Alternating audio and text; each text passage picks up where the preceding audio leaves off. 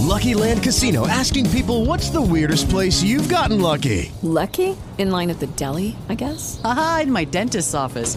More than once, actually. Do I have to say? Yes, you do. In the car before my kids' PTA meeting. Really? Yes. Excuse me, what's the weirdest place you've gotten lucky? I never win and tell. Well, there you have it. You can get lucky anywhere playing at LuckyLandSlots.com. Play for free right now. Are you feeling lucky? No purchase necessary. Void where prohibited by law. 18 plus. Terms and conditions apply. See website for details. ¿Cómo están, queridos escuchas Lunes 18 de julio, ya por fin se acercan las vacaciones para algunos, incluso algunos ya las han tenido. Y yo ando próximo a eso, pero bueno, el tema que nos atañe es Street Fighter, Street Fighter 2, para eh, ser más específicos, cumple 30 años justo el día de hoy.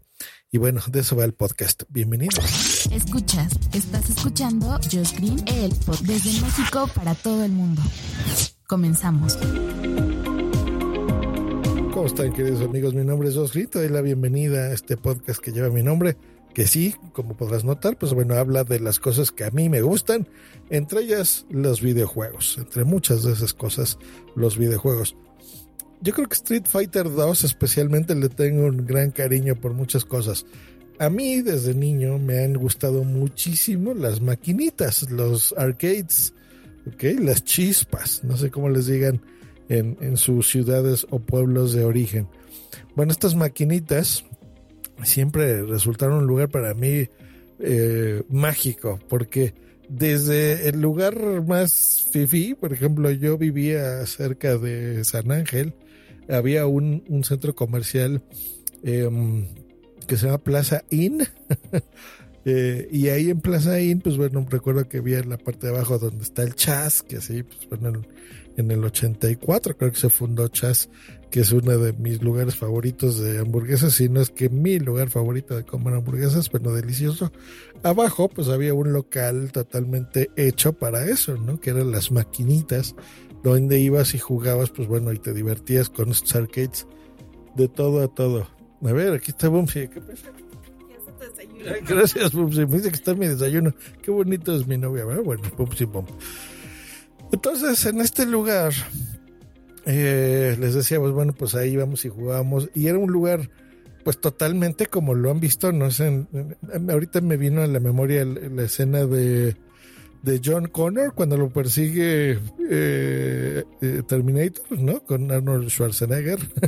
iba y, y, y, perseguía al muchacho en un centro comercial, en un mall, y pues bueno, ahí había, ¿no? Que era el típico como con alfombras obscuras de colores neón. Bueno, era así un lugar padre. Entonces, música electrónica que hacía los mismos eh, aparatos, una ambientación muy bonita. Bueno, pues eso era lo que a mí me gustaba.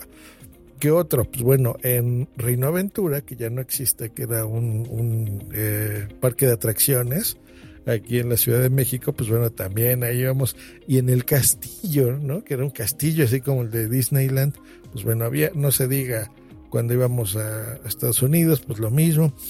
Y en, se empezó a popularizar que estas maquinitas podías tenerlas no solo en tu en, en un lugar especializado, ¿no? en un arcade, eh, como los que les cuento, sino que de repente lo podías tener en una farmacia, ¿no? en una eh, tiendita de la esquina, ¿no? y, podía haber una maquinita o dos a lo mejor. Entonces ahí podías eh, jugar. Y pues bueno, había lo usual de los arcades, que pues era el Dig Dug, estaba Pac-Man, estaban muchos de los de Atari, ¿no? Space Invaders. Eh, pues bueno, esos eran los juegos así clásicos. Hasta que de repente yo vi una que empezaba a tener mucha gente y muchachos que ponían una moneda en el cristal donde se proyectaba el juego. Entonces era una forma de apartar tu lugar. ¿Y por qué? Pues bueno, porque era muy popular y aparte era un juego en que podías interactuar con otra persona, con dos personas. Usualmente una maquinita, aunque ya había de varios jugadores, como las off-road y estas que eran como de, cochecitos, eh, pues bueno, eran, generalmente son individuales. Eras tú con la máquina y se acabó. En cambio, esta, pues bueno, podías interactuar con dos que se llamaba Street Fighter. Entonces ese fue, eh, eran unos karatecas ahí que se daban unos fregadazos.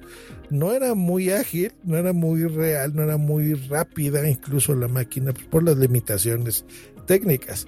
Pero pocos años después, creo que el año que entra, esa no, no fue tanto tiempo después, llegó Street Fighter 2. Y a las maquinitas esa fue una revolución porque había personajes pues mucho más interesantes. Salió este, pues estaba Blanca, ¿no? Que era este como monstruo verde brasileño que daba toques. Estaba Vega, que era como una caricatura de un, pues como un guerrero español con una garra.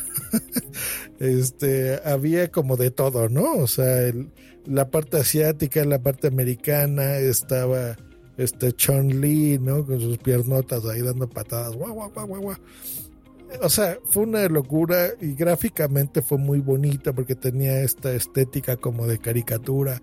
Entonces fue una locura hasta que llegó este juego a las consolas. Entonces la primera fue la Super Nintendo, ese NES, el SNES, como le dicen algunos, pero bueno, la Super Nintendo llegó. Entonces era espectacular poder tener un arcade, un juego de arcade en tu casa y poderlo ver en tu televisión y se acabó el, gastarte mucho dinero que, eh, pues siempre cuando eres niño no tienes todo el que quisieras, ¿verdad? Para estar jugando ahí horas y horas.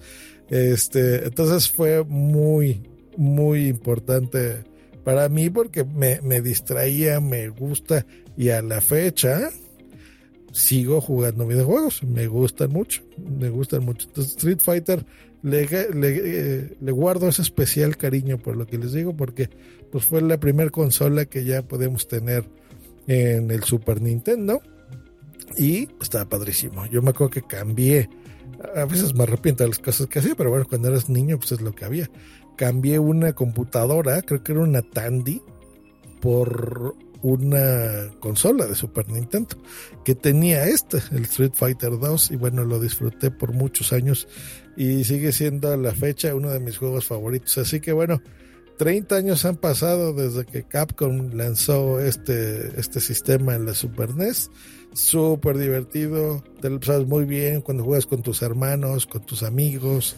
La verdad es que estuvo muy bien, hubo muchas variantes salió para la Mega Drive de Sega, recuerdo, había eh, nacieron periféricos, ¿no? Que eran estos sticks arcades, estas palancas para con, botones que puedes jugar no solo con el control del juego, sino con estas eh, palanquitas, por ejemplo, ¿no? Por ahí tengo alguna todavía. Y bueno, la portada ahí no se diga con Chun Li dándole unos fregadazos a Blanca. este Ay, me acuerdo de una amiga blanca, la había empezado, Saludos Blanca, sé que no oyes este podcast, pero bueno, me acuerdo de ti. Eh, y Blanca pues dándole ahí sus toquecitos, ¿no? Realmente fue una locura ese juego, la portada me gustaba mucho. Y bueno, pues hoy se cumplen 30 años desde que se lanzó. Y pues bueno, hoy, hoy quise recordarlo de esa manera, así que bueno, eh, pues hay que celebrar. Yo lo compré hace como mm, dos años, me acuerdo algo así, creo que sacaron una versión especial para la Nintendo Switch que tenía precisamente todos los juegos de Street Fighter 2, así que bueno, a lo mejor hoy en la tarde noche lo, lo pongo a jugar un ratito por ahí, que era muy divertido. Pues bueno, que tengan un gran lunes, nos escuchamos la próxima, aquí en mi podcast, el podcast de Josh Green, hasta luego y bye. Hello, it is Ryan, and I was on a flight the other day playing one of my favorite social spin slot games on chumbacasino.com. I looked over the person sitting next to me, and you know what they were doing? They were also playing Chumba Casino. Coincidence? I think not. Everybody's loving having fun with it. Chumba Casino is home to hundreds of casino style games that you can play for free anytime, anywhere, even at 30,000 feet. So sign up now at chumbacasino.com to claim your free welcome bonus. That's chumbacasino.com and live the Chumba life. No purchase necessary. DTW, void, prohibited by law. See terms and conditions 18 plus. Dale más potencia a tu primavera con The Home Depot.